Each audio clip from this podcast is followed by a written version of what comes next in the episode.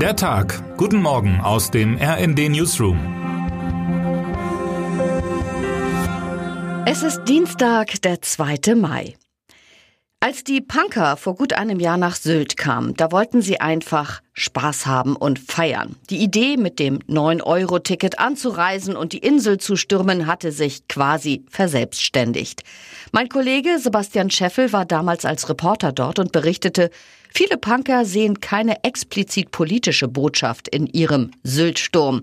Aber sie freuten sich doch darüber, dass das Punker-Camp in Westerland als Mittelfinger an die Reichen und Schönen wahrgenommen werde. Vor kurzem ist Scheffel zusammen mit RD-Videoredakteur Sebastian May nach Sylt zurückgekehrt. Sie trafen einen Punker von damals, der nicht nur nie wieder abgereist ist, sondern inzwischen auch eine ganz explizite politische Agenda verfolgt.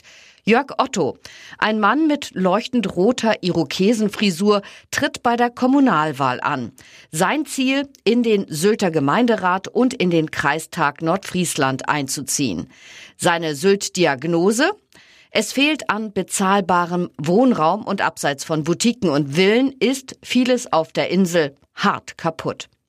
Tatsächlich liegt auf der Insel, die zwar bei Urlauberinnen und Urlaubern sehr beliebt ist, einiges im Argen. 2020 musste der Bürgermeister eine Haushaltssperre verhängen. Zu hoch war der Schuldenberg. Bewohnerinnen und Bewohner finden nur schwer Wohnraum. Zu groß ist der Anteil an Ferienwohnungen geworden. Doch ob Otto der richtige Kandidat ist, um diese Probleme zu lösen? Zweifel sind erlaubt. Teil des Arbeitskreises, den die Sylter Politik einberufen hat, um zu überlegen, was passiert, wenn im Sommer die Punks zurückkommen, ist Otto jedenfalls nicht. Vielleicht ist den Punks die Anreise mit dem 49-Euro-Ticket, das gestern mit ein paar technischen Schwierigkeiten gestartet ist, aber auch zu teuer. Das ist zumindest eine der oft genannten Kritikpunkte am Nachfolger des 9-Euro-Tickets. Trotzdem findet mein Kollege Jan Sternberg, das Ticket hat eine Chance verdient, denn etwa eingefahrene Pendelgewohnheiten habe die drei Monats Sommeraffäre des 9-Euro-Tickets nicht ändern können, sagt Sternberg.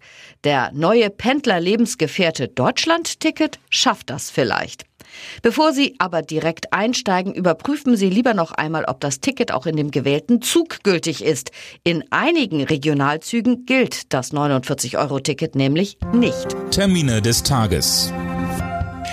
Schönes Wetter. In Deutschland kündigt sich Hoch Sigrun an. Am Dienstag verabschiedet sich langsam eine Tiefdruckzone ostwärts. Am Mittwoch und Donnerstag überwiegt dann das freundliche und trockene Wetter von Hoch Sigrun. Der warmste Tag der Woche wird voraussichtlich der Donnerstag mit Höchsttemperaturen von 24 Grad vor allem im Südwesten. Heißes Klima. In Berlin startet der Petersberger Klimadialog. Dazu werden am Dienstag und Mittwoch Delegierte aus 40 Ländern erwartet. Das im Jahr 2010 ins Leben gerufene Treffen dient vor allem der Vorbereitung der Weltklimakonferenzen. Der nächste Weltklimagipfel findet Ende des Jahres in Dubai statt. Wer heute wichtig wird. Fast ein Déjà-vu im DFB-Pokal. Freiburg spielt heute Abend gegen Leipzig. Die Trainer Christian Streich und Marco Rose treffen einander dieses Jahr aber schon im Halbfinale, nicht erst in Berlin wie im vergangenen Jahr. Und jetzt wünschen wir Ihnen einen guten Start in den Tag. Text Anna Schugart, am Mikrofon Sönke Röhling und Christiane Hampe. Mit rnd.de, der Webseite des Redaktionsnetzwerks Deutschland, halten wir Sie durchgehend auf dem neuesten Stand. Alle Artikel aus diesem Newsletter finden Sie immer auf rnd.de slash der Tag.